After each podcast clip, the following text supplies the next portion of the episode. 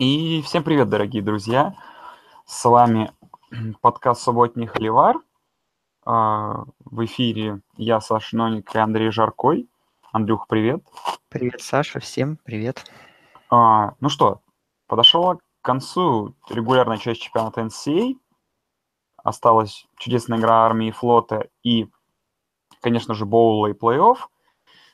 Ну и мы не будем, как ESPN, очень долго готовить класс к четверке плей-офф. И не будем обсуждать четвертую команду полчаса, прежде чем ее назвать. И сразу перейдем к произошедшему. А, плей-офф у нас а, оформилось. В принципе, наверное, с точки зрения букмекеров, самая ожидаемая четверка по итогам этой недели, которая должна была быть. Те, кому надо, выиграли. Те, кому не надо, а, проиграли. Ну и как итог имеем, что имеем. Ну и давай Андрей, в принципе, не уходить далеко в дебри. И начнем мы с первого сейного. Клемсон, который очень круто переиграл э, Майами в финале конференции ACC. Э, ну, что, давай так, знаешь, как-то обсудим и, и по чуть-чуть саму игру, наверное, и по чуть-чуть саму команду. Но игру сам обсуждать особо нечего. Наверное, за, за сим единственным, что м- а, такая забавная да, ситуация произошла, что погубили потери именно Майами в этом матче, вроде бы. Но, будем честны, по игре Клемсон смотрелся просто как машина неостановимая. Майами, может быть, пару раз и потеряли мяч, но все равно я не сильно верю в то, что не, верил, да, по ходу просмотра этой игры, что что-то получится у Харри Кейнс, даже в случае того, если они вдруг перестанут мяч терять, Розир сыграл, в принципе, как он играл весь сезон, средний, и этого, конечно же, не хватило. Выносом очень мало ярдов добавили, всего лишь 100 ярдов. Этого, конечно, для победы над Клемсоном абсолютно недостаточно, но а Клемсон, Клемсон выглядит как машина, очень круто влетает на первом посеве э, в плей-офф. И не знаю, да, пока, на удивление, они не самые главные фавориты плей-офф, судя по букмекерам, но это мы еще, наверное, обсудим чуть подальше. Ну, а по самому сезону Тигров тут все просто. Э, в резюме все прекрасно. Победа над Оберном, то есть над той командой, которая обыграла две, два раза первую сейную. Э, обыграли всех соперников очень уверенно. Да, обыграли Луивиль в самом начале, когда, в принципе, Луивиль еще представлял силу, разобрали Вирджинию Тек на выезде, по сути, без шансов, с небольшими проблемами, наверное, э, исп... Э, испытали, наверное, только в игре NC State, э, провал против Сиракьюза мы вообще не вспоминаем, потому что, ну, там все легко оправдать на травму э, квотербеков, да, к середине игры и вторую половину, и вообще поражение всего лишь 3 очка – так что Клемсон, да, именно его резюме выглядит прям идеально. То есть так, в принципе, должна играть команда, которая хочет попадать в плей-офф. Потому что, видимо, эра того, что да, должны в финале встречаться команды без поражения, она как бы уходит, и в этом году таких команд нету. И Клемсон, да, типичная история, да, у команды есть одна, э, одна, один шанс на ошибку, ну все, а в целом нужно просто пройти сезон, ну и да, стоит обратить внимание, что после того боевика с Сиракьюзом Клемсон выглядел просто неостановимо. Брайант, это, не знаю, новый Уотсон. Да это не новый Уотсон, это просто Брайант, да, это тоже очень крутой квотербек. Ну, и я так сейчас оцениваю шансы Клемсона, считаю, что, в принципе, ну, именно потому, что вот они показывали по ходу сезона, наверное, у них самые большие, э, они сейчас самые большие фавориты на чемпионство. Я объясню потом, почему не Оклахома кто-нибудь слушать э, Оклахому. Ну а так, все заслуженно, молодцы, то есть тут к ним вопросов вообще никаких. И это, наверное, самое радостное, да, за Клемсон, который третий год подряд попадает э, в плей-офф.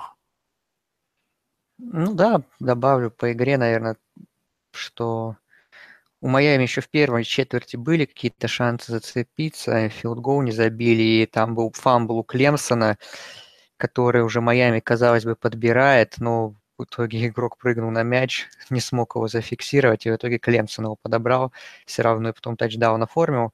Ну, Майами, в общем, то, что мы предсказывали, огромные проблемы кадровые в нападении, все это вышло наружу, ну, а защита тоже не справилась под этой Клемсона, поэтому тут все даже, все очень просто, и даже обсуждать-то и нечего. А касательно Клемсона, ну, я думаю, что никто не ожидал, что команда после таких потерь в межсезонье кадровых сможет удержать столь высокую планку, на которой она была в последних двух сезонах. И в этом, конечно же, в первую очередь заслуга Даба Суини. И, похоже, мы приходим к тому, что вот у нас есть там, все говорят, что вот NCAA в тренерском цехе, на кого обращают внимание? На Ника Сейбана, в первую очередь, наверное, на Урбана Майера, которые, э, в, соответственно, в Алабаме, в Огайо Стейт построили культуру побед и сделали эту, эти программы по-настоящему элитными, ну, на длительный срок. И можно сказать, что такая же культура теперь есть и в Клемсоне, что да, Свини третий год подряд победа в ACC, выход в плей-офф очень уверенный. И то есть, мне кажется, теперь уже Свини может окончательно мы можем внести тоже в эту э, когорту суперэлитных специалистов. А по вообще по впечатлениям от Клемса, ну, команда выглядит как будто у нее вообще нет никаких слабых мест. То есть Келли Брайант играет хорошо, Наверное, он не выглядит так феерично, как Уотсон выглядел, но в целом он и очень мобильно играет, и, и на пасе неплох, и, в, и на выносе даже лучше играет, чем на пасе, и даже лучше, наверное, чем Уотсон, он умеет выносить мяч. Э, отличная группа ресиверов, просто, которая может вылавливать чуть ли не любые мячи. Ну а про защиту уже все сказано. Мобильная секондари, постоянно нацеленная на перехватную, фронт 7 эти страшные люди, когда, я не знаю, на тебя этот здоровенная детина по имени Декстер Лоуренс бежит и готовится тебя захватить. Не знаю, как после такого еще у соперников остается какое-то желание играть в футбол. Хочется просто развернуться, убежать со стадиона и больше никогда на футбольное поле не возвращаться. Поэтому Клемсон, да, очень здорово провел концовку сезона. И, ну, вообще, конечно, команда выглядит супер. Ну, посмотрим. Конечно, полуфинал с Алабамой это, это будет что-то, я думаю. И вот, может быть, там мы увидим слабые места Клемсона, но пока что выглядит все очень здорово. Ну да. Давай перейдем к, ко второму. Ко второй команде нации, которые, в принципе, мы ожидали увидеть перед началом сезона и, в принципе, хайпели Оклахома Суннерс. Ну, Оклахома что? В матче против CCU, э, ну, в какой-то момент мне даже она стала напоминать э, их первую встречу, именно, наверное, где-то примерно с середины третьей четверти. Потому что, в принципе, Оклахома опять бросила играть, но там все было абсолютно понятно. Именно по отчетной игре, по финалу конференции, да, ну, наверное, во-первых, что хочешь сказать, что э, по счету 17-0, да, тачдаун, который занес, занес TCU, он был вообще нелогичный, по-моему, он был на 3.25 в очень сложной ситуации, когда казалось, Ригар, да, его выловил, когда казалось бы, что вообще TCU ничего не идет, и, в принципе, когда даже тачдаун был занесен, какого-то ощущения того, что вот сейчас, да, да, TCU сможет, не было, потому что как-то все смотрелось все равно в одну сторону. Потом вроде еще один тачдаун добавил интриги, но ее быстренько в ответном драйве э, Майфилд убил. Ну, а третья четверть, э, в принципе, Оклахома так провела в режиме первой четверти, то есть быстренько смела соперника, а в четвертой четверти соперники с миром разошлись, особо ничего не происходило. Оклахома, чем меня удивило именно вот Оклахома, переходя уж к сезону их, это такой нестабильностью сезона, но с другой стороны, стоит признать, что в принципе э, с того момента, когда они провели две очень таких игры, к которым к ним можно придраться, а по сути их было три, да, да даже четыре было. То есть сначала они с очень слабым Бейлором на выезде провозились, да, потом они проиграли дома Айви Стейт, ведя по счету, да, в счете, да, и не набрать ни очка в второй половине. Потом они э, в Ред Ривере, да, у Техаса выиграли но благодаря там невероятному дальнему тачдауну Бейкера Мейфилда тоже в концовке. С Канзас Стейт они мучились. И вот эти, да, вот эти четыре игры, тогда помню, у нас был какой-то определенный скепсис в отношении их. Ну, а после этого, да, команда ведомая, о чем кучу раз повторили очень-очень молодым тренером, просто разогналась. И Техас Тек был сметен. С Оклахомой Стейт, конечно, игра была перестрелка, но все равно в ней лучше смотрелись Sooners. Потом TCU были биты без шансов. Да, про Канзас даже говорить нет смысла. С Западной Вирджинией, опять же, все по игре было просто невероятно. Да, может быть, количество пропущенных очков Оклахома немножко должно такие вопросы выдавать. Но в целом с Западной Вирджинией, вот сейчас снова с TCU, вот просто потрясающий отрезок. Игр вообще без шансов. Но почему как бы у меня отнош... отношение к Оклахоме чуть сложное? Потому что, блин, ну вот то, что они пропускают много очков время от времени, это очень плохой показатель. И в случае вот так, их такого, условно говоря, ну, любого теоретического финала, будь то что с Алабамой, будь что с Клемсоном, это соперник может не простить, вполне себе возможно.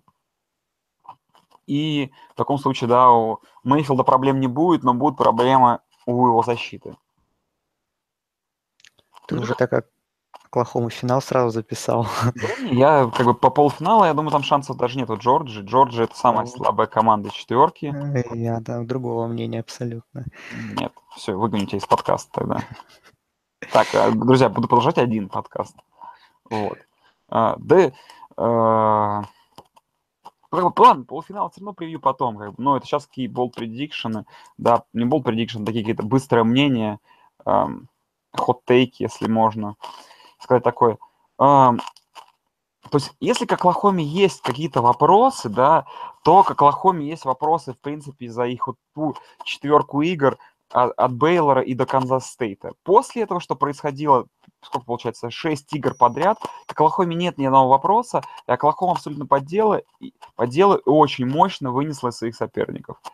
Это стоит признать, это есть, и Оклахома тоже на хорошем ходу влетает в плей-офф, но опять же, мы сами понимаем, что до плей-офф теперь ждать практически месяц, и это тоже важно. Ну, Оклахома заслуженно номер два, потому что, как бы, ну, учитывая их расписание, учитывая их победы, учитывая их количество побед над сильными соперниками, к ним, в принципе, вопросов тоже нету. Все по делу. Оклахома вторая. Это здорово, за Мейфилда только можно порадоваться. По финалу конференции ну, в принципе, он практически был повтор игры между этими командами, которую они провели в регулярке, но только TC во второй четверти там смог сократить э, до трех очков отставания, и казалось, что может быть у нас какая-то интрига, но потом Оклахома включилась, и все у нас, соответственно, интрига снова улетучилась, а поэтому тут как-то и тоже особо не о чем говорить. А по сезону Оклахомы я не ожидал, что будет настолько уверенная игра в их исполнении, доминирующая. Про те игры, которые им тяжело давались, это понятно. Сезон длинный, и мы уже привыкли к тому, что из года в год у даже самых сильных команд есть у проблемы в отдельно взятых матчах, где мы этого, казалось бы, не ждем.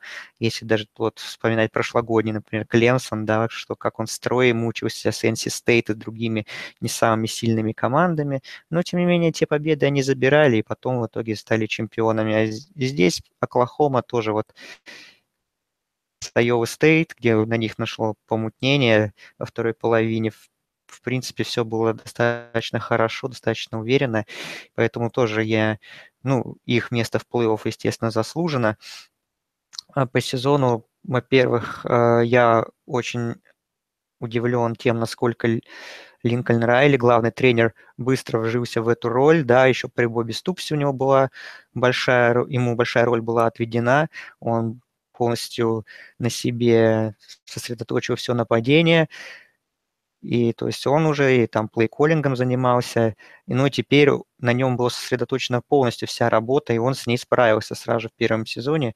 Ну и то, как играет нападение Оклахомы, что оно нисколько не просело, а местами стало лучше, хотя, казалось бы, ушли такие исполнители, там Весбрук, Пирайн и Миксон в межсезонье, но пришли другие люди, на первые роли вышли тот же Андерсон, раненбэк, тот же Тайтенд Эндрюс, и, ну и Мейфилд, естественно, тоже, конечно, феерический сезон, и поэтому в Оклахому только можно порадоваться за то, что команда ну, все свои эти потери, она пережила безболезненно, показала свой высокий уровень игры, и поэтому, ну, по вопрос, вопрос, конечно, к атаке нет у меня вопросов, понятно, по защите, да, как ты уже сказал, что есть много матчей, где она играла не лучшим образом, много очков пропускала, и вот в контексте плей-офф, вот для меня Оклахома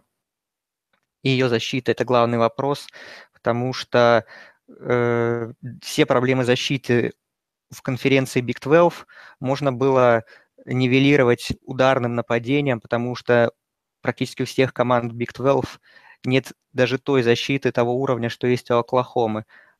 А все-таки в Big 12, э, Big 12 в плей-офф против Сунерс выйдут команды с совсем другим уровнем игры в обороне, та же Джорджия в полуфинале. И я думаю, что Мейфилд уже там не сможет так феерить, у него будут возникать проблемы, и должна защита включаться в игру играть лучше, чем она делает в регулярке. Получится ли у меня вот есть по этому поводу вопросы, ну а по сезону все, все логично, все закономерно. Ну, мы болельщиков Оклахомы поздравляем. Во второй раз они в плей-офф вышли. Да, ну и финал Big 12, к счастью, не сыграл злую шутку для этих парней.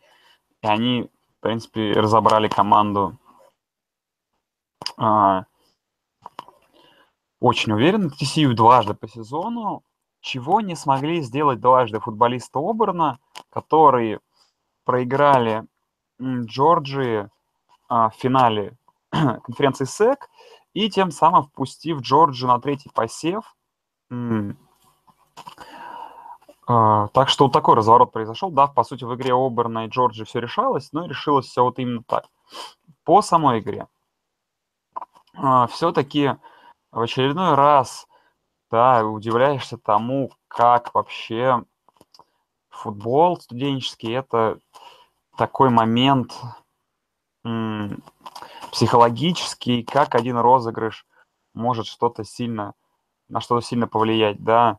И в данном случае очень сильно повлиял розыгрыш, который произошел в начале второй четверти, когда Джорджия после двух бездарно проведенных э, драйвов, да, первых э, с двумя пантами, и один вообще три аут, и Оберн, который к тому времени уже вел э, со счетом 7-0, и подобрались уже футболисты Джорджи, да, имели даже ситуацию первые 10-18 ярдов в чужой родзоне, и, казалось, должны уже заканчивать тут игру, да, но этого не вышло, случился розыгрыш, да, что сек на Ститхэме, и, как итог, владение перешло гостям, ну, номинальным гостям Джорджи, и э, сразу же тут тачдаун сразу же тут э, абсолютно какая-то бездарная игра в нападении от Оберна началась, сразу же какие-то полезные драйвы от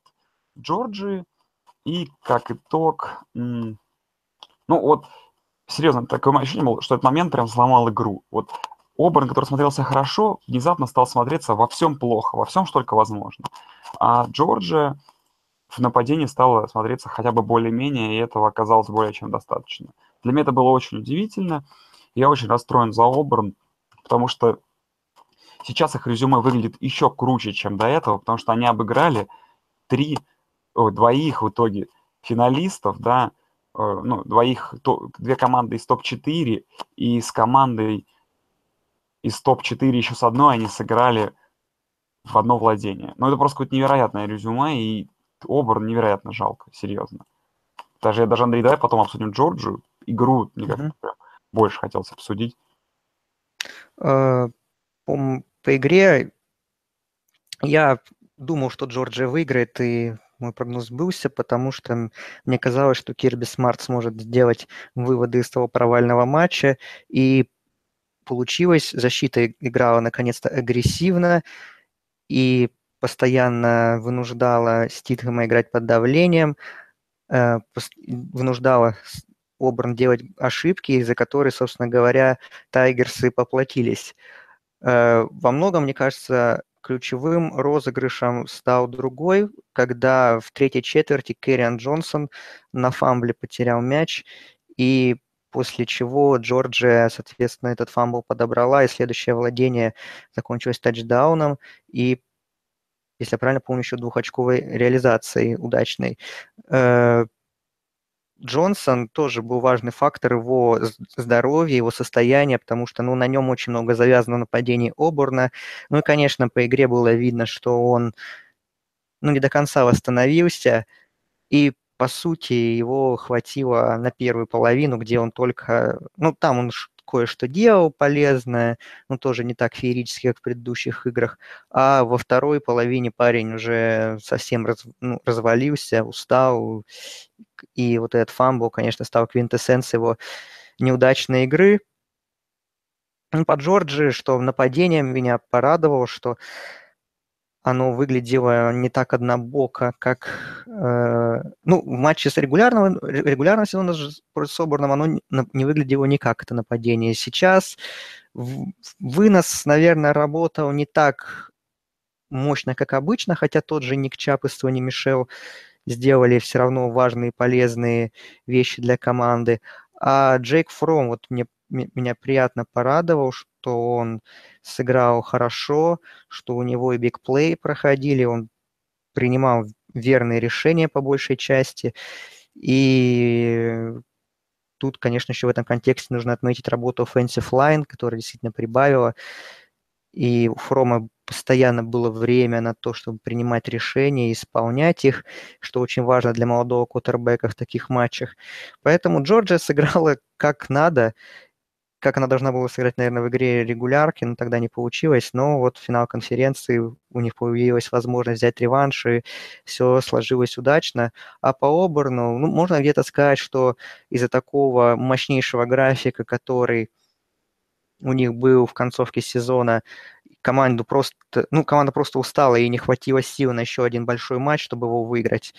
Но все-таки я думаю, что причина того, что Оберн так неудачно сыграл в финал, это все-таки Кэриан Джонсон и его состояние здоровья.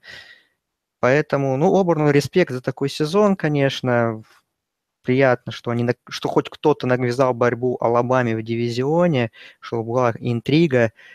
И те победы, которыми они нас рад... ну, многих радовали, ну и нас радовали своей игрой, тоже мы их, конечно, запомним и будем вспоминать. Будем вспоминать. Ну, мы на них еще посмотрим.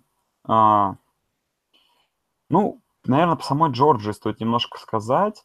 Все-таки признаем, что команда довольно-таки, что называется, на шару прошла э, в финал в, да, в четверку лучших, потому что все-таки, да, их самая громкая победа, как в итоге оказалось, над 14-й сейном Нотр-Дамом на выезде в одно очко в матче, где можно было бы его и проиграть, да. А, потом в актив мы, наверное, можем записать победу на 23-й сеяной командой по итогу уж чемпионата, да, Миссисипи Стейт. А так, ну, каких-то хороших игр и не вспомнишь, да, у них в сезоне, наверное, разве что в концовке вот Джорджия Тек – я смотрел игру, она была более-менее такой приличной. То есть при очень, при довольно-таки слабеньком календаре, при довольно-таки слабеньком вообще, слабеньких командах в SEC East, э, дивизион взять было довольно-таки несложно, и по сути нужно было выиграть всего лишь одну игру, которую они, будем честны, провели, да, против ужасно уставшего соперника с травмой, в том числе, да, одного из ключевых игроков. Ну, то есть не умаляя заслуг того, их заслуг, да, все-таки, но в резюме такого прям шика, как у Клемсона, как, например, у э, Оклахомы даже нету. Все-таки тут все попроще, потому что, ну, самый серьезный соперник, да, получается, из SEC, не считая Оберна, это, по всей видимости, Миссисипи Стейт, и это, ну,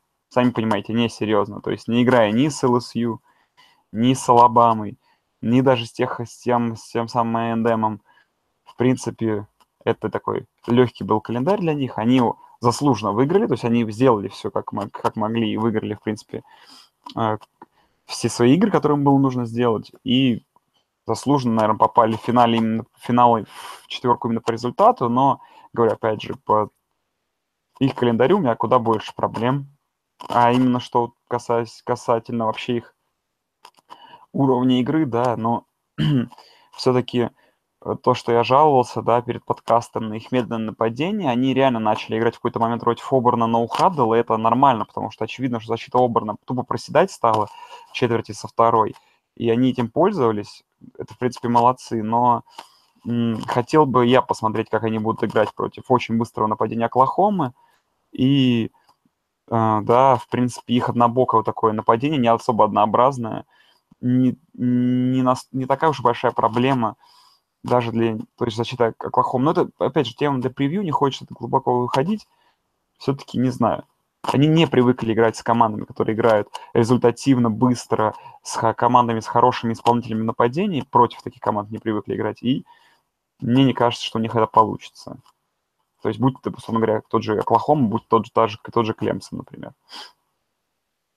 Ну, у Кирби Смарта есть месяц, чтобы научить, если это требуется, играть против быстрых нападений. А касательно Джорджа и сезона, ну, на шару ты говоришь, что не вышли.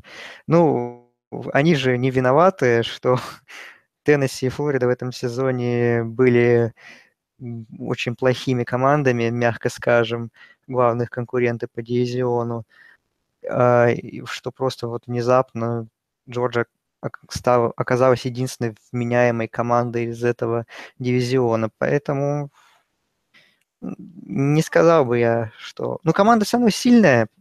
Есть исполнители во всех линиях, хорошие, защита. И все равно Кирби Смарт, его работу нужно отметить, потому что в прошлом сезоне он пришел, когда в Джорджи он там еще разбирался, понятное дело, что к чему, но защиту хорошую он уже поставил и в, прош... в прошлом сезоне, а теперь взялся и за нападение, и нападение очень сильно прибавило по сравнению с прошлым сезоном, несмотря на то, что у них в первом же матче выбыл стартовый кутербэк прошлого сезона, и казалось, что что-то опять будет не так, но Фром пришел, этот true freshman, и показал себя здорово, и теперь о будущем Исона, который в, в сезоне 2016 года играл в стартовом составе, теперь под вопросом, вообще будет ли он играть или куда-нибудь трансфернется. Поэтому Джорджия, ну, можно, да, сказать, что расписание было слабое, но это не их вина, опять же. И свой, свой самый главный матч э, они выиграли, тем не менее, финал конференции. То есть, если бы они опять проиграли Обурну, можно, да, сказать, что просто вот они чисто из-за такого расписания своего проходного были даже какое-то время первыми в рейтинге, что это overrated была команда. Но на самом деле вот они свою силу доказали, в нужный момент собрались, надавили на больные точки соперника, и теперь все, полуфинал с Оклахомой, и я думаю, что там тоже Джорджия себя проявит неплохо. Так, ну а четвертой командой в связи с результатом финала Биг оказала, оказалась команда Алабамы. Ну, свое мнение по этому поводу давай, наверное, выскажем после. Сначала обсудим саму игру. А, потому что, наверное, это лучший финал конференции из вот тех, которые получился, за исключением, конечно же, игры Центральной Флориды.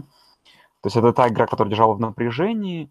И, в принципе, на самом деле есть определенная возможность ну, наверное, ты согласен с этим, что, в принципе, очень такая ошибка судей, возможно, повлияла на эту игру, потому что в концовке встречи был очередной, очевидный пас interference в исполнении Огайо Стейт. Это последний драйве Висконсина, который прибавил бы 15 ярдов Висконсину и подвинул бы их практически на 30 там, или 25 ярдов каштанов. И, возможно, бы Висконсин довел бы игру до победы. Но там был чистейший pass interference. Так что там Висконсин, возможно, бы игру вытащил и выиграл, и показался бы четвертым сеяным.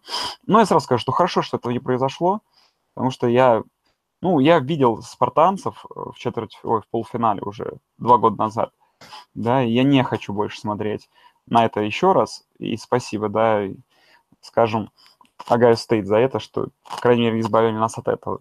Ну, а по самой игре, при том, что, в принципе, игра была очень интересной, сама игра была такой, не то чтобы невзрачной, но а, такой типичный крутой финал конференции, но ты понимаешь, что как-то, ну, это, это да, не, не те команды, которые вот на данном моменте, они топовые и должны сражаться за э, национальное чемпионство, да. Бакаи сыграли хорошо, но на уровне Висконсина смотрелись не, не, непосредственно, конечно, но ну как-то меня вот совсем, совсем меня как вот, как это только возможно, не впечатляли. Висконсин смотрелся так еще хуже. Хорнибрук бросал код абсолютно непонятный. Перехваты, два перехвата бросил, да. Джей Ти в принципе, ему тоже ответил тем же самым подарок, подарком в два-два перехвата. Какого-то такого э, разнообразия не было. То есть игра была хорошая, боевая игра, да, вот такой хороший финал конференции, но вот ты смотрел, и какого-то такого вау-эффекта не было. Было такое ощущение, что играет две таких, не то что средних, таких более, сред, не средний плюс, средний плюс, да, там, средний плюс-плюс уровень игр. то есть меня удивило, что Огайо Стейт настолько посредственно смотрелись на уровне Висконсина, да, который довольно плох. Опять же, в очередной раз уже невероятно огорчил Барретт, который сыграл плохо. Но Висконсин, наверное, да, в защите сыграл как мог, в нападении сыграл как мог, но этого не хватило даже для победы над Огайо Стейт в финале конференции, так о каком, собственно говоря, в финале вообще плей-офф и финале национальном вы хотите говорить, если вот все складывается вот так. А, Бакайс молодцы, да. А, ну, почему их давай не засунули вместо Алабамы, сейчас обсудим. А, и отдельно. Ну, вот финал, Финал был хороший, интересная игра, но, говорю, оставил мне какие-то двоякие впечатления. Не знаю, Андрей, как у тебя? Наверное, ты тоже не особо доволен был. Я, во-первых, скажу про Джейти Беррета, что он сыграл, да, два перехвата, и один, конечно, вообще ужасающий был, когда этот пик Сикс был возле своей зачетки, это просто было страшно что-то но э, я ожидал худшего в, пла- э, в плане его мобильности, потому что известно было уже еще, еще до игры было известно, что в воскресенье ему предстоит артроскопическая операция на колене, и вот мне, меня вызывал вопрос, кто сможет ли он делать те вещи, которыми он лучше всего владеет, то есть это выносная игра, что может он брать инициативу на себя или нет, но в, он мог, он играл, в принципе, как будто ничего ему особо и не мешало, и он даже смотрелся не так плохо, как там в матче с Мичиганом, например, когда, ну, там вообще было все у него не очень, прямо скажем. А по игре еще сказать хочу, что Бакайс, как мне кажется, сами себе устроили эту нервотрепку в концовке, потому что Висконсин три четверти в нападении не играл совсем.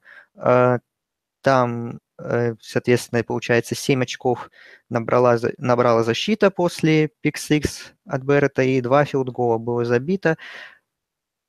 А первые очки только уже набрали в четвертой четверти э, Висконсин, когда, ну, вот в четвертой четверти они, да, в нападении еще как-то более-менее заиграли, там и у Хорнибрука передачи вдруг внезапно стали проходить на Фумагале в первую очередь. Но в целом конечно, вот Агая Стейт, если бы не ошибались в концовке, то есть если бы Беррет еще второй перехват не бросил, то, я думаю, могли споко... куда спокойнее довести дело до победы, но вместо этого пришлось, так сказать, еще поволноваться немного, но довели дело до победы, считаю, вполне заслуженной. Дуэль раненбеков, которую, так многие ждали, молодых тру фрешманов, Джонатан Тейлор звезда Висконсина и Джейки Добинс. Ну, тут было все в одну калитку, как мне кажется, в пользу Добинса. Он столько бигплеев совершил и просто сыграл великолепно, а с Тейлором, наоборот, защита Гая Стейт очень хорошо справилась, позволяла ему там в среднем 2, 3, ну, иногда 4 ярда набирать, ну, никаких крутых действий в его исполнении мы не видели. Поэтому и в целом я не скажу, что я разочарован. Местами мне, не, мне игра не очень, конечно, нравилась в исполнении Агая Стейт в первую очередь. Местами было неплохо. Э, ну, сыграли, в общем, ну, на своем уровне, можно так сказать. Можем, конечно, лучше, мне кажется, но, видимо, сейчас не можем. То есть вот, показали, наверное, тот максимум, который сейчас есть. Ну и давай к же трепещущей теме, которую сегодня много обсуждали. Но в целом меня порадовало одно, что различные сайты, издания, там, в Твиттер почитывая, все-таки все специалисты, в свою очередь, все-таки склонялись к тому, что правильное это решение комитета отправить Алабаму вместо Огайо Стейт в плей-офф. Как бы, что я хотел сказать по этой истории, это вот мое единственное замечание комитету, не знаю, кому. Потому что когда еще пару лет назад говорили, на что обращать внимание комитет, был список требований, да, который показан был и в этот раз, где там вот идет по списку, да, там сначала победа в конференции, там сложность календаря, сложность побед и прочее, да. А, и вот первые годы это вот была всегда вот эта тема, что объяснялось так, что вот комитет смотрит вот именно в этом порядке, что для него это важно. Понятное дело, что в прошлом году пример Агая Стейт, когда Penn State, выиграв финал конференции на последней неделе, не попал в плей-офф, он был показателен, но тем не менее, я считаю, что в таком случае всю эту графику ESPN и комитету нужно прям, вы прям вот именно прям заявить, что вот есть как бы категории важные, да, и по которым мы вообще разу, э, разруливаем, кто будет выше, кто ниже – и сказать, что для нас они не имеют значения по порядку. Потому что я не слышал, чтобы было это заявление, что для нас не важно, потому что ну, вот везде висит эта победа в конференции на первом месте. Ну тогда, если вы не, не хотите победу как бы в конференции ставить во главу, тогда и уберите ее пониже. Пусть у вас там сложность расписания будет первой, потому что, по сути, из-за сложности расписания и попала Алабама, и там из-за побед в целом. А, Ohio State. Поэтому применительно к данной ситуации просто, да, а, в очередной раз стоит признать, что система NCA, она несовершенна, и, в принципе, то NCA, какое оно сейчас есть, оно не будет никогда совершенной. И, наверное, этот пример лучше всего показал. Потому что, ну, условно говоря, сейчас возьмем такую какую-нибудь банальную ситуацию, я вам скажу, что та игра с Айвой была отменена бы из-за снега в Айве. И ее невозможно было бы перенести. А, то есть а, о чем как бы, да, мой спич весь этот. То есть я считаю, что Алабаму засунули правильно. Это все справедливо. Но просто тот факт, да, тот факт, что для меня все-таки кажется немножко несправедливым в целом такая ситуация, которая складывается в, в случае того, если команда не попадает в плей-офф не из-за того, что она кого-то не выиграла, а из-за того, что она кому-то проиграла, да, лишний раз. То есть, не знаю, то есть для меня кажется, что комитет должен оценивать победы, качество побед. Да, это ужасающее поражение, его, конечно, ну, тяжело объяснить поражение там, в 30 с лишним очков. Просто невероятно, невероятно сложно, да. Но оно было. А, и какая-то в этом есть несправедливость, да, что, а, ну, так вот, так вот несовершенный календарь, да, что у команды еще оказалось в итоге разное количество игр, а, что Агая стоит ничего не хватило, да, для резюме и куча побед по итогу над сильными командами. Ну, вот так сезон сложился и сложился, да. А, а у кого-то там перенос, и кому-то было легче, условно говоря. У кого-то там, даже тот же Майами возьмем, у них там на игру меньше, но у них зато был боевик лишний, да. Ну, никогда как бы все по-честному не будет. И тем самым мне очень понравилось, потому что я вот смотрел вместо НФЛ вчера это вот это шоу, которое шло в итоге там 4 с лишним часа, а может и больше, я уж там выключил после новогодних боулов. Да, я тоже, кстати. А, где Севен прям очень хорошо сказал, что нужно что-то менять. Он сказал, что нам нужно, чтобы каждую неделю были игры обязательно, команд из разных конференций, из Power 5 конференций друг с другом. Он говорит, я понимаю, что у нас там договоры, телевидение, что у нас очень сложное расписание в внутри конференции, что туда запихнуть эти игры очень тяжело, но говорит, что мы никогда не поймем уровень команд и уровень конференций, если вот всегда как бы все это будет, э, все решения будут, э, собственно говоря, сводиться к тому, да, что комитету, по сути, не то чтобы вслепую, но не получается, да, Огайо Стейт не сравнишь с Алабамой по каким-то точным матчам, не сравнишь никак. То есть а, их можно сравнить по игре с Power 5, Power 5 соперником, которых оказался в одном случае вторая команда нации, а в другой случае команда из туалетного кубка. Или нет? А, нет, мы их убрали из туалетного кубка. Это про Алабаму и Флориду Стейт. Спойлеры пошли. Это, это спойлеры, да. А, ну, не, блин, я не знаю, просто про это несовершенность просто глупо кучу раз говорить. Но как-то нужно NCAA менять вот эту тему, этот календарь, больше игр ставить, наверное, не на первую неделю, вот эти Алабама, Флорида Стейт, Алабама, Огайо, там Стейт, как хотите. Оставите где-нибудь в середине сезона, чтобы команды к тому времени разогнались и могли показать себя, что у это была перед глазами совсем недавняя игра. А, ну, а касательно вот ситуации, вот именно заканчивая этот разговор, что а, я считаю, что Алабама Клемсону даст намного серьезнее бой, то есть, по моему мнению, скорее всего, проиграет, но даст очень серьезный бой, а Бакайс, я думаю, GT Берретом, ну, не собрались бы на игру с Клемсоном, и бы, возможно, мы били повторение прошлого года. Mm, по ситуации между Алабамой и Огайо Стейт, которую дали кто круче, примерно два с половиной часа уже объявили полуфиналы, и уже, уже все, казалось бы, понятно, уже пора прекратить, но нет. До самых до самого объявления новогодних боулов все еще споры продолжались. Для меня тут все просто. У Алабамы одно поражение, у Огайо Стейт их оказалось два. Э, если э, Алабама, Алабама проиграла Оберну сильной команде, Огайо Стейт потерпела унизительное поражение в Айове, и проиграла Оклахоме, и это поражение в Айове все испортило.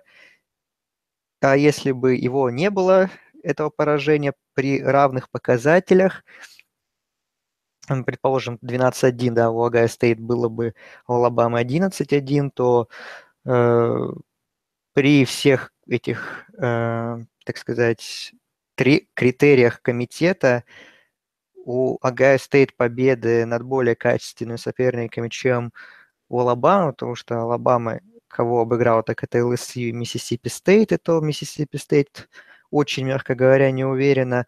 А у Огайо Стейт две победы над командами уровня топ-10 и разгром команды, которая идет в середине второго десятка.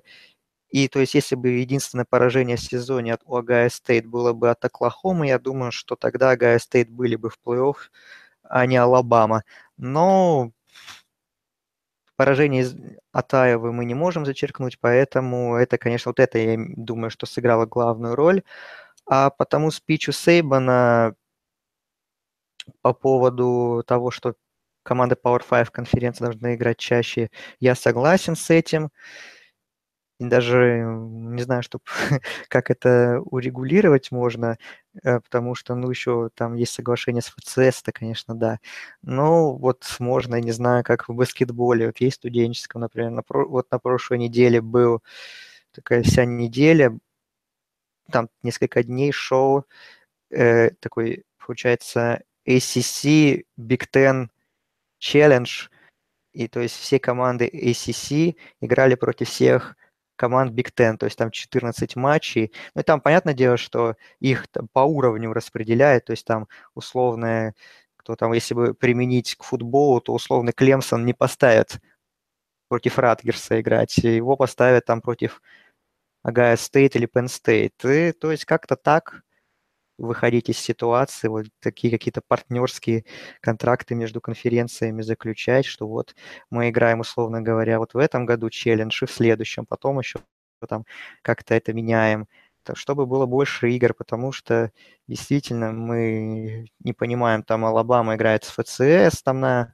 предпоследней неделе, а у Огайо Стейт вообще нет игр, например, с FCS они играют 9 матчей в конференции, в отличие от SEC и от ACC, и конференция очень конкурентоспособной, а игры вне конференции тоже со всеми ну, командами первого дивизиона, то есть там прям таких вот откровенных легких прогулок на бумаге не бывает. Поэтому как-то это надо стараться регулировать. Но касательно Огайо Стейт и Алабамы, даже я признаю, что Алабама нынешняя будет более конкурентоспособная в полуфинале против Клемсона в сравнении с Огайо Стейт, тем более последние два выхода в плей-офф э, команд из Big Ten, но они были ужасными, как Мичиган Стейт против Алабамы играл, как Огайо Стейт против Клемсона.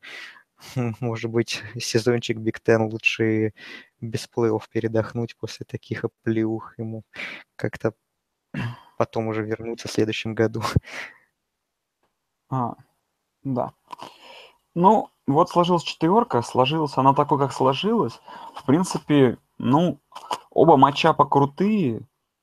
Ну, в общем, не знаю, я не вижу смысла долго разводить эти речи, например, о том, как бы то, что на...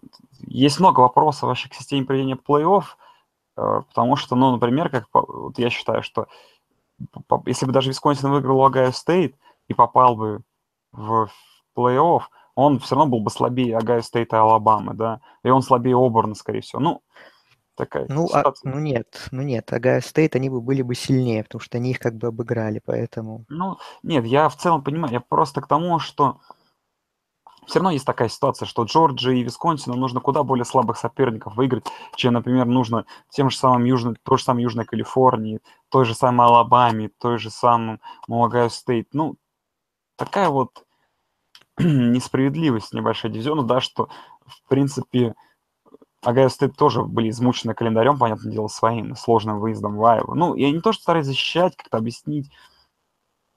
Просто, наверное, должно быть это как-то сведено все к идентичности чтобы, блин, да, чтобы все честно было, чтобы там в Big 12 не играли по две игры с FCS, а в, AC, ой, в ACC. А в Big Ten вообще не играли. Ну, ладно, давай перейдем лучше к новостям. К новостям, ну, я, у нас еще были финалы конференции, может, еще другие какие-то стоит обсудить, там Пак-12 были, там... А, да, да, это никому не интересно, слушай. Ну, давай, ну, ладно. слушай, Точно, я забыл, да, вкратце, по Пак-12. Ну, по Пак-12 что? Стэнфорд сыграл в нападении не однобоко. Э, Костелло накидал 200 ярдов при отвратительном проценте комплитов. И мне очень понравился его бросок, э, как у гандболиста, когда он в прыжке... Ну, как вот, кстати, видите, смотрите гандбол или хотя бы раз видели, как они в прыжке так вот с локтя кидают. Вот он также пару раз бросил в матче, и мне прям очень позабавило. Мне кажется, какие-нибудь э, те, те люди, которые ставили ему технику в колледж футболе, в этот момент просто плакали. Потому что это выглядело очень смешно, как будто он пытался мяч в землю вдолбить, а не в ресивера. Ну, это такой момент. А по, по, по самому финалу, ну, стоит признаться и согласиться с мнением нашего одного юзера, который был на этой игре вживую, что как бы, все должно было быть для Стэнфорда хуже. Но скажу так, что будь у Стэнфорда чуть, наверное, какой-то поразнообразней, э, ресиверы, нежели, да, тот же Арсега Уайтсайд и Кен Смит, который, ну, Смит-то понятно, Арсега Уайтсайд, понятное дело, но Смит это человек, который не постоянно так вот такие вот перформансы выдает, но в целом очень мало, да, комплитов было у Костелла. Чуть прибавь комплитов, чуть разнообразить нападение, да. А на выносе, ну, Брайс Лав показал очередной хороший перформанс, да, 125 ярдов, и 5,7 в среднем за вынос, но э, когда вот у такой команды, как USC, которая все-таки, да, обладает такими куда большим количеством хороших проспектов, талантливых, все-таки ты видишь, что вот в этом моменте, что USC может разнообразить свое нападение выносом и пасом на передачей на многих ресиверов, этого сделать Стэнфорд совсем не может. И это как бы дает свой фактор. Ну и, конечно, было очень смешно еще то, что, наверное, забыли обсудить. Э, тренер USC сказал, что э, у него команда, да, э, очень как бы оверачивит. То есть, ну, он сказал, по сути, вот такое, что у USC в этом году был очень слабый, очень слабая команда, и тот факт, что они вообще выиграли конференцию, это огромное достижение, и типа, что из-за этого комитет должен их засунуть, потому что команда очень слабая, но это, конечно, очень смешно было. Ну, как минимум, это некрасиво, наверное, по отношению к своей команде. Странно было это слушать. Вот. Ну, а Стэнфорд немножко жаль. На 4 поражения они, конечно, в этом сезоне не наиграли. Наиграли на 2, наверное, два с половиной поражения, но случилось как случилось. Ну, по финалу вот мне что мне меня удивил, во-первых, сам характер игры. Команды играли на удивление консервативно и аккуратно, что конференции Pac-12 не свойственно. Мне очень не нравилось, как играл Стэнфорд практически две четверти, потому что вот там вот я видел Стэнфорд образца первой половины сезона. Мы, мы даем мяч Лаву, и Лав должен делать вещи. И мне его даже было с каждым новым розыгрышем все более жалко, потому что после, он после каждого ну, своего выноса он еле-еле вставал с газона и просто ковылял на бровку, что, ну, травма лодыжки у него, конечно, там просто, наверное, жесточайшая, как он там на уколах играет, это просто феноменально, но вот последний драйв первой половины был у Стэнфорда очень хороший, и вторая половина стала более разнообразна, то есть и Костелло стал Арсегу Уайтсайда и Смита больше задействовать, то есть стал повеселее, поживее у них нападение. И вот тот момент, конечно, интересный, который случился, когда четвертый даун возле чужой зачетки, и, и Стэнфорд стал его разыгрывать, и, как показали многочисленные повторы, Скарлетт, раненбэк, который играл на выносе в этот момент, он не коснулся газона в момент, соответственно, совершения своего выноса, и он все-таки прополз там в зачетную зону, не кас... протолкнул мяч, не... не касаясь газона, а судьи зафиксировали обратное, что он все-таки, что его колено коснулось газона, и поэтому дали сразу первый даун USC, переход владения. То есть тут была такая судейская ошибка, не скажу, что она грубая, но все равно она повлияла на итоговый результат матча, так или иначе. Но с другой стороны, конечно, можно отметить тот факт, что э, Дэвид Шо сыграл вот первый раз неконсервативно и ну, прогадал, получилось, хотя мог просто спокойно пробить Стэнфорд филд гол в той ситуации близкий, дал бы эти три очка, и счет был бы равный. Но ну, это уже такое сослагательное наклонение, как бы что было, то и было. За риск мы никого особо ругать и не будем. А USC, что мне понравилось, это их геймплан, что они, вот вспоминая первую игру, очень часто нагружали своего раненбека Рональда Джонса, и он играл очень хорошо. И то, что они не позволили не, не, позв... не отдали все в руки Дарнольду, который славится порой своими невнятными решениями, и здесь, то есть, э, он, конечно, делал вещи и, и бигплей у него проходили, но у него было меньше поводов, скажем так, допустить те ошибки, к которым мы привыкли. И в целом Дарнольд сыграл очень компетентно. Это, ну, мне кажется, вообще одна из лучших игр его в этом сезоне была. То есть он ни перехват не бросил и в целом принимал верные решения. Поэтому за этот матч ему стоит поставить плюс. Но я, все равно считаю, выиграл заслуженно. Команда там, конечно, не видится посильнее. Но, опять же, у Стэнфорда были шансы. Ну, были шансы. Но, наверное, надо играть куда разнообразнее. Даже, да, хоро... относительно разнообразно играющему Стэнфорду недостаточно этого. Ну, ладно, давай, наверное, еще один финал обсудим. И то, да, честно, обсуждать его не хочу, потому что, ну, эту игру просто посмотреть нужно, и все я думаю, что статистика вам скажет куда больше, чем какие-то вот наши там обсуждения. Там невероятная концовка была, незабитый филдгол, перехват. Но в целом, да, Маккензи Милтон, а это финал конференции American Athletic, в котором во втором овертайме с счетом 62-55 выиграли э, Университет Центральной Флориды. А, и Маккензи Милтон кинул 494 ярда, 5 перехватов, 5 тачдаунов, 3 перехвата. А его коллега Райли Фергюсон кинул 307, о, 470 ярдов, всего лишь на 20 меньше, 4 тачдаунов, один перехват. Ну, блин, ну, Центральная Флорида 12-0, еще, наверное, вишенка на торте их сезона, кроме, да, предстоящего, предстоящей игры против Оберна.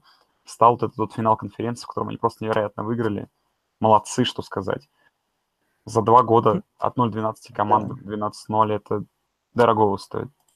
Да, это потрясающий путь они проделали за такой короткий срок. И ну, финал вот такой, вот даже, да, обсуждать нечего. Просто кто... Те, кто любят дикие перестрелки в стиле конференции Big 12, кто фанат таких матчей, те, думаю, получили большое удовольствие. И в Центральной Флориде, да, две недели подряд выдала сумасшедшие какие-то игры, но обе выиграла. И молодцы. Единственная команда, которая закончила сезон не битой, тоже такое важное для них достижение, и тоже их можно поздравить. Ну, поэтому, да, наверное, это все-таки был самый крутой финал в плане эмоций. Но качество игры обороны, конечно, меня порой вводило в ужас, когда я это смотрел. Ну, было весело, что, в принципе, от таких, наверное, группа 5 конференций что еще ждать? Главное, чтобы они нас радовали, чтобы было хоть какой-то интерес их смотреть. И, ну, Америка Атлетик молодцы, выдают хорошие матчи уже не первый сезон. Ну да. Ну и что, Андрей? Ну, не знаю, я... Результаты других матчей смысла называть нету, наверное, вы сами знаете. Там Бойзи Стейт выиграли. ну, да, ну, ну, игра, кстати, была интересная, в принципе, такая. Ну, но... игра была интересная. Ну, я даже не смотрел, и вряд ли когда-нибудь посмотрю ее. Когда ну, я смотрел хайлайты, ну, свободное время появится. Неплохой, да. А, ну, давай к новостям, да, перейдем, потому что новостей еще парочку стоит обсудить, и потом перейдем к самому главному, ради чего, в принципе, собрались слушать не дурацкие эти разговоры про посевы, про новые, а про туалетный кубок. Ну, да, последние новости. Ну, во-первых, первая новость, которую видел сегодня с утра, немножко удивился ею, что все-таки... Ну, Малзан вчера сказал, что он хочет остаться в а, Оберне, и его продлили. Его продлили, причем за хорошие деньги, э, причем после той истории о том, что он должен был уходить в Арканзас. Э, ну, что я могу сказать? Что э, решение правильное, то есть, ну, глупо выгонять тренера в такой ситуации, но очевидно, что то, что произошло в этом году с Оберном, это оверачив и где-то горячесть, да, горячий состав, это как горячо команда шла по сезону, и я очень сильно подозреваю, что в следующем году Оберн скатится к какому-нибудь такому средненькому результату, и Малзану уволят, возможно, в следующем году или через два. Вот, у меня есть какое подозрение. Ну а так, понятное дело, что просто, ну, политически никто не стал бы выгонять тренера сейчас. Ну, насчет оверачив я тут немного не соглашусь, потому что для меня, ну, лично в моем восприятии, так сказать, Обран был второй командой этого дивизиона западного по силе. И, в принципе, они показали то, что должны были показать даже, наверное, поражение от ЛСЮ было лишним, но они его компенсировали победой над Алабамой, которую я не ожидал, естественно, перед сезоном. Перед сезоном, ну, выше головы они, наверное, прыгнули в плане того, что они выиграли дивизион, а по уровню игры, ну, в принципе, то, что я ожидал увидеть по части результатов, конечно, то, в принципе, и случилось. Ну, логичное решение. Малзан, он был два, год назад, два года назад уже на грани отставки. Ну, вот он, команда вроде как набирает второе дыхание после того участия в национальном финале был спад у них небольшой, но вот постепенно команда возвращается на какие-то хорошие конкурентные позиции, и поэтому, ну, все логично здесь, конечно. Следующая новость, которая меня довольно позабавила, а, но таковы реалии современного человеческого футбола, что только ты показываешь результат хороший с хорошей командой, не Power 5 конференции, тебя сразу же отрываются руками. Так и случилось со Скоттом Фростом. А, специалист только выиграл финал конференции EEC, да, и тут же, а, тут же отправился в Линкольн, штат Небраска, в свою новую команду, да, и специалист, который два года возглавлял Центральную Флориду, и который, в принципе, и привел их за два года с сезона 0-12-12-0, приходит в Небраску. Для меня это крутая новость, потому что я смотрел там всякие хайлайты той Небраски, которая была крутая в 90-х годах. А, за то время, что я смотрю студенческий футбол, я не видел крутую Небраску. Я видел, может быть, Небраску, которая там с Висконсином бьется за победу в дивизионе, но не более того. А очень хочется увидеть какую-нибудь такую Небраску, которая выигрывает, потому что такой самобытный штат, э, самобытная команда, прикольно. Ну и сам, да, Фрост, он э, сам же родом из Небраски, так что, ну, все очень рады этому назначению. Для меня одно интересно все-таки, мы знаем, какая команда Небраска, да, и знаем, э, какое нападение строил, строил Фрост в Центральной Флориде, и интересно, будет будут ли игры Небраски теперь такими же веселыми, как последние две игры Центральной Флориды с своими соперниками. Да, Фрост возвращается в свою альма-матер, получил отличный контракт, у него получается 5 миллионов в год, там в среднем 3, на 7 лет он подписался. Э, и да, интересное очень назначение. Еще один хороший тренер в конференцию Big Ten приходит, что радостно. И, ну да, Небраска, мне кажется, вот это назначение должно какую-то новую жизнь в программу вдохнуть, потому что при Майке Райли, конечно, ну, какой-то застой был, и уже понятно было, что от этого специалиста нужно было отказываться. И Фрост, это, да, интересное очень назначение. Я думаю, игры Небраски будут смотреть куда интереснее и веселее, да. Ты уже сказал про нападение в Центральную Флориду, и это же Фрост еще был в Орегоне, когда там был Мариота, и тоже он там крутое нападение поставил. Поэтому, да, это очень интересное назначение, посмотрим. И рекрутов, я думаю, новых, более статусных, этот приход Фроста в Небраску, ну, потянет за собой. Поэтому, да, мне кажется, это выигрышная сторона, ну, выигрышный переход для обоих специалистов, потому что Фрост поработает в Power 5 конференции. Но, как говорят, что еще я не видел точной информации, но еще есть такие вопросы, что он к, не, к работе с Небраской приступит не сразу, вот прямо сейчас, а что все-таки Бол против Оберна ему дадут отработать Центральной Флоридой, потому что, ну, говорили, что якобы если бы Центральная Флорида финал конференции проиграла, там был бы какой-то второстепенный бол, то он бы сразу ушел. А все-таки новогодний бол – это такое важное событие, и вроде как там, ну, не, руководство Небраски пойдет навстречу тренеру и все-таки дадут ему вот этот матч против Оберна в питчбоуле отработать, и уже потом он окончательно приступит к обязанностям главного тренера в Корнхаскерс. Так, а, у нас следующая новость? Следующая новость про э, Эдвардса а, в, Небр... А, в Аризоне Стейт. Ну, я не знаю. Меня это позабавила новость, честно. И мне даже просто слов нету. Я считаю, что это очень странно. Просто это просто странно, и все. Очень странное решение. Это даже не ва-банк, это типа, блин, на Аризону Стейт все забыли, все забили на нее, поэтому давайте какую-нибудь херню сделаем, чтобы на нас обратили внимание. По-моему, даже Киффин для хайпа Флорида Атлантик сделает больше, чем вот это решение Аризона Стейт. Да, Эдвардс не работал почти 20, 28 лет он не работал в студенческом футболе, 9 лет не работал, или даже 10 тренером вообще нигде, был на ESPN аналитиком, ну, это, конечно, странно, что тем более специалист уже 63 года, ну, не знаю. Хотя тот Грэм, бывший тренер, теперь уже бывший да, тренер, он в боуле, тем не менее, командой будет руководить. Это такой уникальный случай. Обычно, что сразу тренера увольняет, но тут нет. Тут Грэм будет работать еще Sun Bowl. У них, по-моему, там Аризона Стейт. Ну, еще новость, конечно, Джимбо Фишер. Да, Джимбо Фишер. А, кстати, мы забыли ее... А, я просто пропустил ее. Черт возьми, да. Не прочитал ее. Ну да. Ну, это ожидаемо было все-таки мы этого ждали. Джимбо Фиш идет в колхоз, э, в Техас НДМ.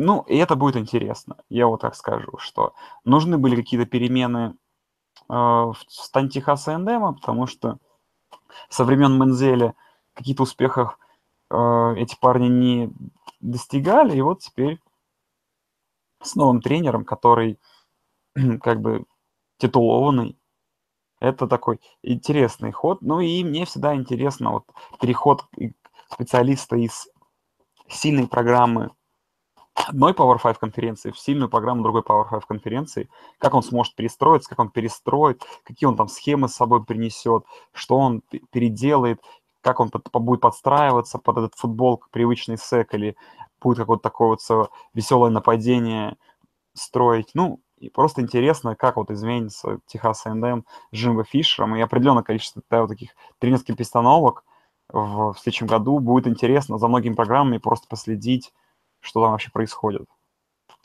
Все равно этот переход неожиданный в плане того, что ты, Фишер покинул успешную программу, где он ну, очень много всего сделал, много достижений. И в Техас A&M, который тоже исторически очень сильная программа, и там тоже много хороших игроков, проспектов, но все равно сейчас Техас A&M все-таки в последние годы не показывает тех результатов, которые показывает Флорида Стейт, но, видимо, Фишер уже посчитал, что этот, сезон, ну, этот сезон 6-6 у него неудачный, но там причина, наверное, в первую очередь в травме Кутербека. Ну, видимо, он посчитал, что во Флориде Стейт он застаивается и решил для себя сделать, принять команду, тоже именитую, но переживающую не лучшие времена, и попытаться вот как-то в кратчайшие сроки сделать конкурентоспособной, чтобы она боролась с Алабамой за победу в дивизионе. Да, очень интересно. И сумма контракта тоже, конечно, феерическая. Э, феерическая даже скорее не сумма, а продолжительность, что на 10 лет подписан контракт, 75 миллионов. Это в плане э, общей суммы самый дорогой контракт в истории студенческого футбола. То есть тоже такой очень интересный момент. Ну, видимо, раз подписывают на 10 лет, значит, Техас A&M, ну, надеется, ну, видят, так сказать, долгосрочную перспективу Фишера, то есть они не так, чтобы он вот пришел сразу же вот навел порядок и вывел команду на конкурентные позиции, то есть наверняка там будет ему давать время и возможности работать с составом, с рекрутингом, ну и с игроками. Так, ну и какая новость? А, ну, бардак в Теннессе мы хотели обсудить, точнее, ты хотел обсудить, не знаю, что там обсуждать. Ну, то, что... Просто там карнавал происходящего. Да, то, что поиски тренера все еще продолжаются. Куча специалистов отказалась, но все это привело печальным последствиям в Теннесси, печальным для атлетик-директора Джона Карри, бывшего, теперь уже атлетик-директора, его в пятницу уволили, причем он уже собирался на переговоры с Майком Личем, пытался переманить его из Вашингтон Стейт, но я так, насколько я понял, что бустеры Теннесси были против этого назначения, а из-за того, что у этого атлетик-директора уже несколько переговоров сорвались и оказались провальными. В общем, терпеть не стали, его уволили. И теперь назначили нового атлетик-директора. Быстро это Филипп Фулмер, бывший тренер Теннесси в 90-х годах и в нулевых, 2008 года там работал. Э, с ним э, Теннесси выиграл чемпионство в 98 году национально, еще две победы в конференции было. И сейчас идут разговоры о том, что Фулмер может э, активно взяться за то, чтобы переманить из USC offensive координатора Ти Мартина, который был квотербеком в той команде 98 -го года чемпионской. И он два последних года работал координатором нападения в USC.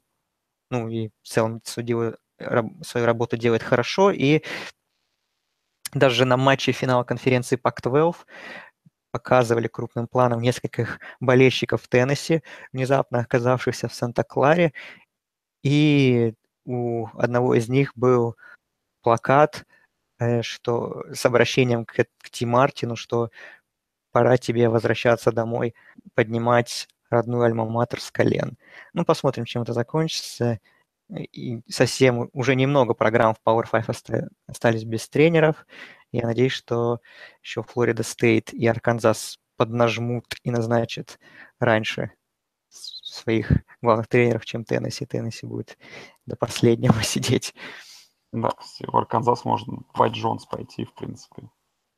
Хороший специалист. Хороший специалист. Долгое время возглавлял конференцию с команду конференции СЭК. Интересно, может быть. Ну и последняя тема, которую хотел обсудить Андрей. Не знаю, новые санкции All Miss – о, ну, это такая история. Все эти санкции для Ole определенно в ближайшие пару лет будут такими прогулочными и восстановительными. Наверное, чем-то будет напоминать, не знаю даже, что. Тот сезон, где Огайо Стейт был под санкциями, но нет, там все, Огайо Стейт крутой сезон выдал. Даже не знаю, с чем, с чем можно сравнить, в принципе. Ну, да, два года All Miss продлили бан на боулы на постсезонные. Там штраф у них ежегодно, там у них три года испытательный срок, и за эти три года они будут выплачивать ежегодно штраф, который, по-моему, 5 тысяч долларов составляет, и еще плюс дополнительно в казну NCA они будут доплачивать 1% от бюджета футбольной программы. Вот так вот там сформулировано как-то. Э, и еще там куча ограничений по работе атлетик директора и ограничений на рекрутинг, естественно, там теперь All Miss только под чутким руководством NCA сможет, э, может вести переговоры с рекрутами, с их родителями. То есть теперь они просто сказать, под колпаком и просто уже теперь ни на шаг не смогут сдвинуться без NCAA, то есть все теперь за ним будут плотно следить. Ну, если и, то есть три года испытательный срок, если нарушат, там, там еще будут какие-то ужасающие наказания, поэтому тяжелые времена, тяжелые, да, ну как-то их нужно пережить. Вот у Penn State были, они несколько лет подряд не играли в боулах, куча санкций, но вот со временем выправились, ну и All Miss наверняка тоже со временем выправится, но пока что вот нужно перетерпеть. А, ну и все. Давай переходить к важной теме. Самое все, важное. все равно все люди до сюда домотают, не будут слушать то, что вы до этого сказали. Угу. И э, туалетный кубок, друзья, возвращается. Если вы уже думали, что он не вернется, ха-ха. Ну, конечно. Это главный турнир NFL Rus. А, все-таки я сегодня думал, думал, думал, думал о нескольких площадках проводить, проводить голосовалку, но все эти онлайн площадки подвержены все-таки различного рода фроду и накруткам и прочее. Полы могут уйти в непонятные руки. Поэтому голосование будет проходить на сайте NFL Rus. Все ссылки на брекет, на саму тему, где нужно голосовать, все будет в описании подкаста все будет в нашем канале в Телеграме, все будет на сайте NFL Rus под подкастом, под самим в самом посте. Поэтому, друзья, не ленитесь, просто заходите по ссылке и пару кнопочек нажмите, проголосуйте. Ну а мы давай, наверное, будем представлять 16 лучших команд. Или худших, mm-hmm. наверное, худших. Лучших ну, среди худших. Ну давай ну, пойдем да, да. снизу, снизу. И у нас сразу 16-й сейный – Э, это лучшая команда нации, в смысле худшая в данном случае, это команда университета Техас Эль-Паса. Она, браво-браво, поздравляем их. Поздравляем их. В прошлом году они не участвовали в нашем, по-моему, шоу, но в этом году попали, но очень заслуженно. По-моему, если я прав, это единственная команда с нулем побед в чемпионате. Абсолютно, да. Да, из 130 с лишним команд. Они провели сезон 0-12, и из их достижений это поражение на первой неделе от Оклахомы, на которой Оклахома размялась, потом, возможно, благодаря вот этой уверенной победе над UTEP Miners и попала плей-офф. Она, так сказать, комитет я в первую очередь рассматривал, безусловно, конечно. Да, очень, очень важно рассматривал эту игру. Это наш первый участник. 15-й э, сеяный у нас э, в ходе долгих споров, нет, не в ходе долгих споров, подожди, нет, правильно, в ходе долгих споров э, Э, у нас был вариант включить университет Болл Стейт э, в этот ранг, либо мнение Андрея было про Джорджию Саусерн. Обе команды, да, имеют одинаковый результат 2-10, но Джорджия Саусерн – это предпоследняя команда конференции Sunbelt, и я решил, что она не заслуживает места в плей-офф, и поэтому попала та команда, команда Ball State – это очень классная программа. Она в Mid-American э, дивизионе конференции МАК, в, в смысле, в восточном западном дивизионе Mid-American конференции закончила все там 0-8, а сезон провела 2-10. Андрей, ну расскажи что-нибудь про эту программу. Что рассказать, что результаты на лицо. Ну, я Джорду Саузерн ставил, потому что э, там регресс программы на лицо. Еще в 2015 году у них было 9 побед, потом было в прошлом сезоне 5, сейчас 2. Ну, а вот эти парни, они в последние годы все вот ну, все время вот так вот 2-3 победы. Ну, ну, окей, что ноль побед конференции, это, конечно, печаль. Джорди Саузен хоть какие-то там есть санбелти, поэтому, ну, они заслуживают, эти ребята, чтобы бороться за наш приз, безусловно. Безусловно. 14 команда. Ну, это, наверное, вечные завсегдаты нашего рейтинга. И они, наверное, будут в каждом подкасте субботнего, в каждом рейтинге, там, туалетном кубке субботнего холивара и NFL Rus в истории, и даже когда мы с Андреем уже состаримся и закончим с подкастами, и вообще после нас уже через сто лет, команда, которая будет ежегодно попадать, это команда Канзас Джейхокс, которая закончила сезон потрясающе, там 1-11, и единственная победа была на первой неделе над университетом Юж... Боже, юго, юго... Это, короче, второй дивизион юго-восточный, да. юго-восточный стейт Миссури. Это просто какое-то невероятное достижение. Молодцы, молодцы, Канзас. В принципе, достойно проиграли всем э, в салат. Единственное, по-моему, нормальное поражение было в матче против м, Канзаса, против Райва, Канзас Стейт против rivalry. Они дома проиграли всего лишь 10 очков. Uh, то есть они заслуживают, заслуживают своего попытки, потому что их баскетбольная программа каждый раз падает в мартовское безумие uh, очень высоко, а они тут тоже заслужили uh-huh. свой, да, ш, так сказать, шанс. А, я хотел добавить, что со временем, когда наш трофей станет всемирно известным, я думаю, что нам надо будет сделать свой зал славы туалетного кубка, и Канзас первый кандидат, чтобы туда войти как команда династия. Поэтому да. вот. Вот они. Жалко, что мы, конечно, совсем недавно его начали. ну, следующая команда у нас, какая там, 13 получается, 13 mm-hmm. да? Ну, есть, друзья, чтобы вы понимаете, как, какая схема-то, да, первый играет 16 вторая там с 15 ну, как в мартовском безумии, то есть а общая сетка – да, и первый со вторым сейном могут встретиться только в последнем, э, только в финале.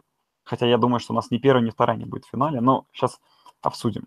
Орегон Стейт Биверс тоже ребята, которые закончили свои конференции 0-9, а всего закончили overall 1-11. Их единственная победа была над Принстоном в 3 очка. Ну, очень все плохо наверное, светлое пятно это вот игра со Стэнфордом дома, когда Стэнфорд чуть не наложил в штаны, проиграв, выиграв всего лишь в одно очко на позднем филдголе. Э, а, на позднем тачдауне, извиняюсь.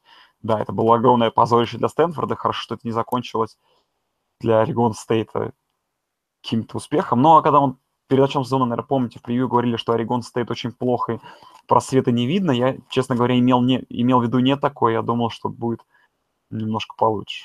Да, еще тренеры уволили по ходу дистанции, поэтому, да, все печально там. Ну, мне кажется, что они получше Канзаса, поэтому они повыше в нашем рейтинге, ну, хотя, не знаю.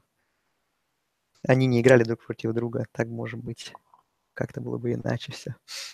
Да, следующая наша команда, 12-й сейный, это университет Kent State Golden Flash, Flashes, тоже команда известная, потому что она проиграла в первой команде нации, в том числе на первой неделе, и, возможно, тоже комитет рассматривал эту игру против Клемсона во благо Клемсона. Но так, эта команда с конференции МАК, только из дивизиона Восток, она тоже на последнем месте, но она хотя бы выиграла одну игру конференции, в отличие от Болл Стейта, и поэтому чуть-чуть повыше. У них результат 1-7, и их две победы – это победа над Ховардом и над Майами Агаю дома. Майами Огайо закончили что 5-7. Так что серьезная программа.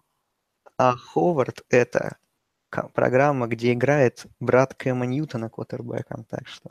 Да, который обыграл в свою очередь Бейлор, если помните. Нет, Невада Лас-Вегас. А, а да? Бейлор обыграл Либерти. Да, Либерти обыграли Бейлор. А, блин, все. Это же самый большой андердог в истории, Ховард, да, с Невадой Лас-Вегас в начале сезона. Да, ну даже его смогла обыграть эта команда, как неудивительно. А, так, одиннадцатый сейный у нас. А, ну, те парни, которых мы обсудили, те парни, которые, в принципе, а, с начала сезона мы ожидали их увидеть в туалетном кубке, и это Бейлор Берс, команда, которая после всех скандалов ушла на перестройку, но, как бы, как вы помните, я тянул их победы, кучу денег проиграл в итоге, ничего не дотянул. Единственная победа над Канзасом в конференции, а тоже сезон 1-11. И, э, ну, вопросов много. Но хотя бы у них парочку хороших игр было с Оклахомой, там, я помню, с Западной Вирджинией они практически выиграли. Так что, ну, э, все не так плохо, но Бейлор имеет свой шанс, потому что они все-таки известная команда, а у нас любят такие более-менее сильные программы, у них есть шанс быть проголосованными нашими подписчиками, нашими подписчиками, нашими зрителями. Да, 1.11, конечно, никто такого не ожидал. Ну, мне кажется, с Бейлором, с их уровнем многое стало понятно уже на первой неделе, когда они Либерти проиграли. Но да, все очень плохо, но в нашем кубке, мне кажется, они одни из главных претендентов, да, на победу. Да. А вот следующие парни, я честно скажу, друзья, я вот знал факт про эту команду, когда сегодня мне Андрей скидывал э, сетку плей-офф предварительную. Понимаете, вся, я понял, насколько же в моей голове много ненужной информации потому что я знал команду Сан-Хосе Спартанс, ну, я ее в целом знаю, но я даже знал какие-то их результаты. И эти парни закончили сезон в конференции 1-7, а всего оверолом 2-11. Это очень-очень хороший показатель для того, чтобы попасть в туалетный кубок.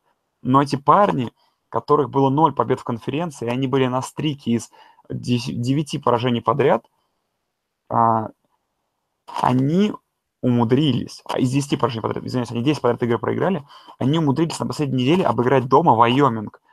Тот самый Вайоминг с их квотербеком Джоша Малином, которого все называют первым, новым первым номером драфта, и так той команда, которая, в принципе, сражалась за победу в, в дивизионе Маунтон с Бойзи Стейт. Uh, так что это просто интересный такой факт, что они даже, на самом деле, очень хорошую качественную победу одержали по итогу. Так что не знаю, зачем я это знаю, но я вот про то вам и говорю, друзья, что ну, вот знаю я это и знаю, что я ничего с ними могу поделать.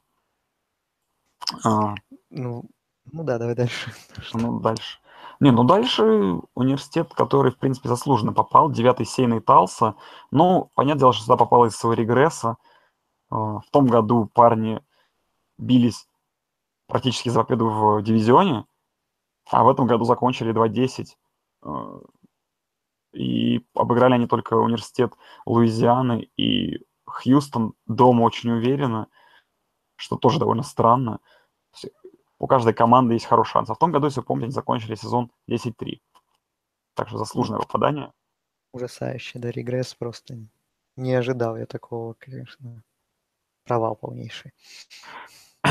ну, следующие парни, это тоже такие завсегдатые, но все-таки не такие завсегдатые, как Канзас, но это Иллинойс, команда, которая носит гордое имя штата Иллинойс, но, наверное, все болельщики уже давно сбежали к э, северо-западному и прочим командам, потому что в этом году Fighting Illini проиграли все игры в конференции 0-9, а их единственные две победы над, над тем самым Ball State, уже участником нашего туалетного кубка, и западным Кентаки, который в этом году был плох.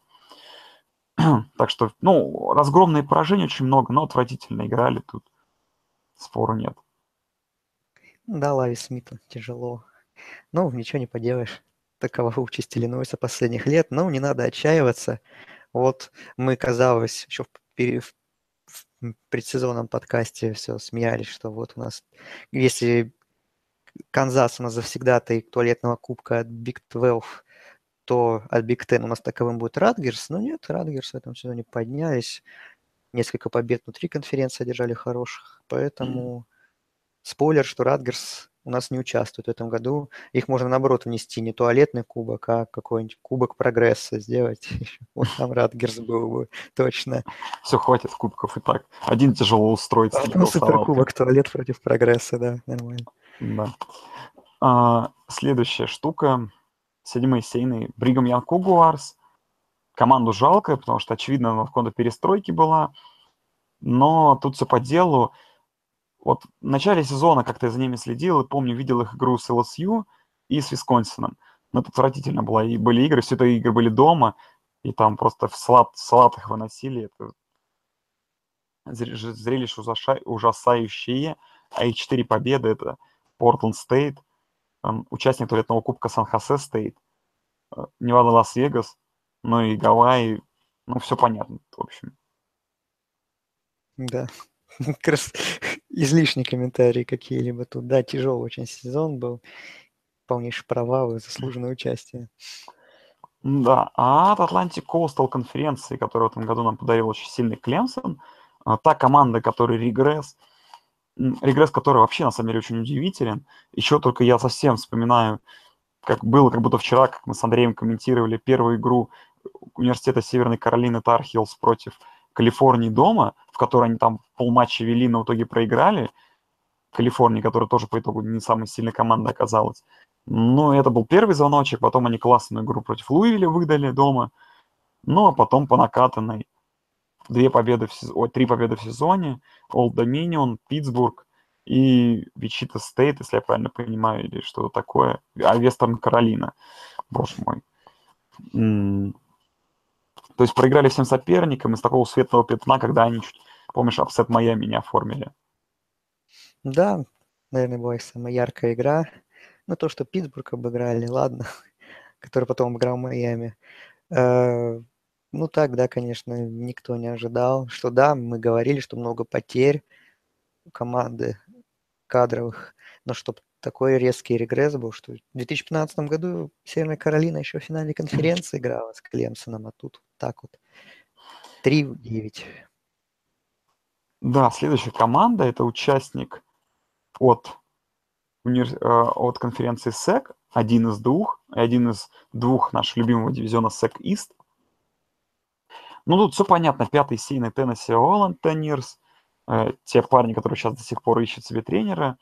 Э, ну что, э, тут все справедливо, все по делу. Э, Теннесси проиграли все матчи в конференции, причем некоторые из матчей они проиграли в ужасающих концовках при абсолютно дебильном плейколлинге Бача Джонса, а все их победы над соперниками вне конференции. И, наверное, только вот на первой неделе игра приходит на ум, когда, помнишь, они обыграли э, Джорджу Тек в красивом матче, в крутом, mm-hmm. и все. То есть вот чем они нас порадовали.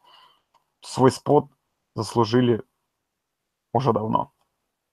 Ну, Теннесси – это худший сезон, можно сказать, в истории программы. Даже у них ни разу не было 8 поражений в сезоне у них ни разу не было ноль побед конференции.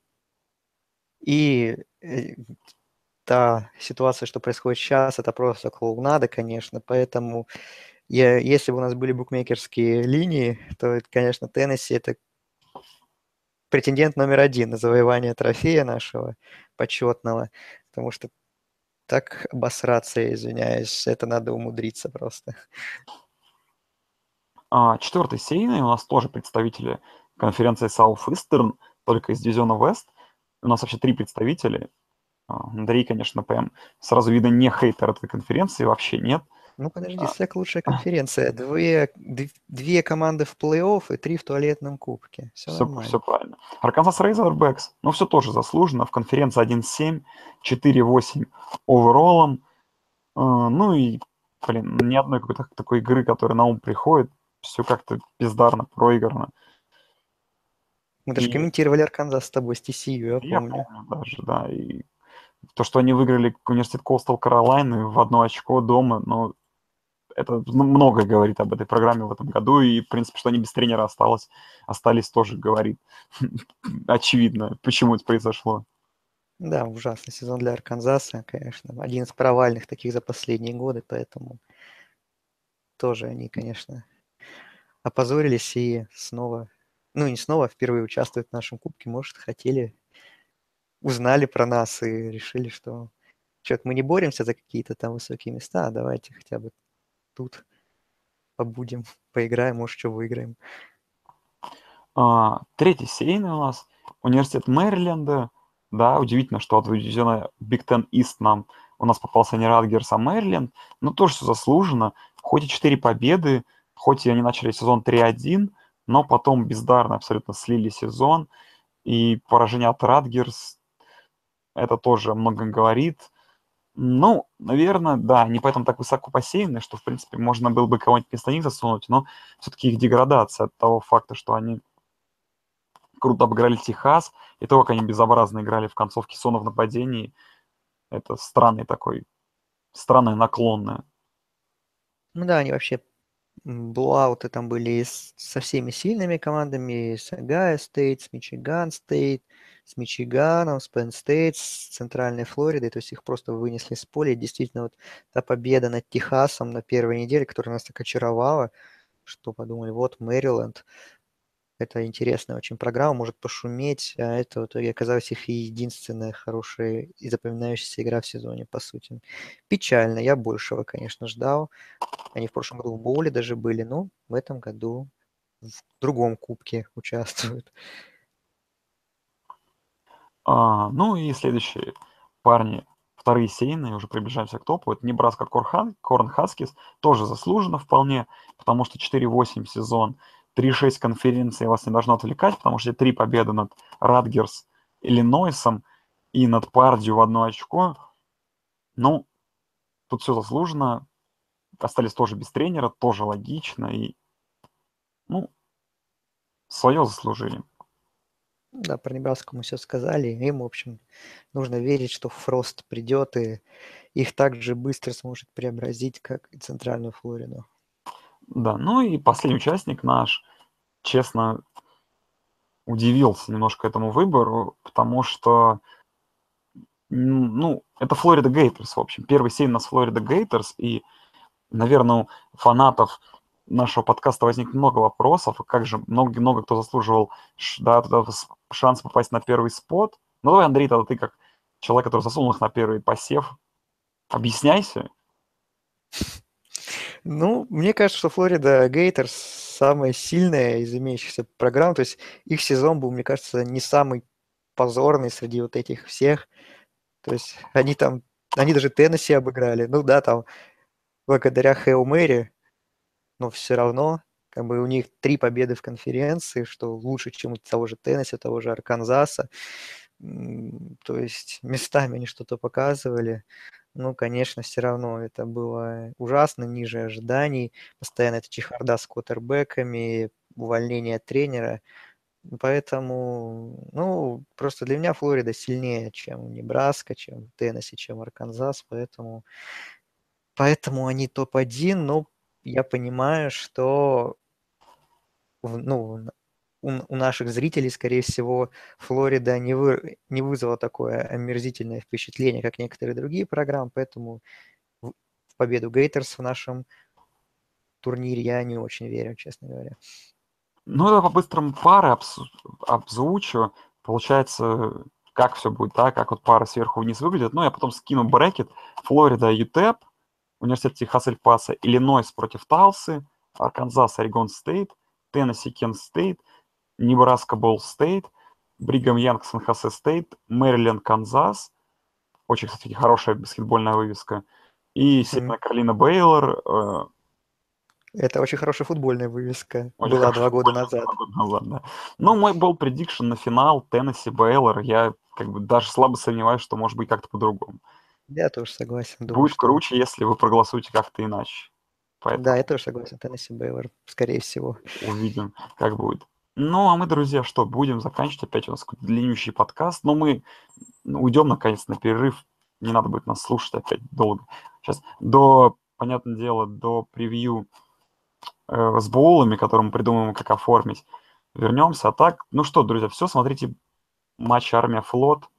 Э, блин, Хайсман не обсудили, но его выиграет Бейкер Мейфилд, и, в принципе, да. смысла обсуждать нет. Поэтому все понятно в субботу. Только наконец-то футбол интереснее будет в субботу, чем то, что две хорошие команды встречаются, чем выбор Хайсмана, потому что все, не знаю, наверное, это самое будет без, безапелляционное голосование в истории. А, но мы услышимся, наверное, недели через полторы. Так что спасибо всем, кто слушает. Друзья, заходите и голосуйте в туалетный кубок обязательно. Не забывайте, я даже буду сам об этом время от времени напоминать. Так что спасибо. Да, всем что... спасибо. Да. Даже Андрей так громко ворвался. Так что все, скоро услышимся. Спасибо, всем пока.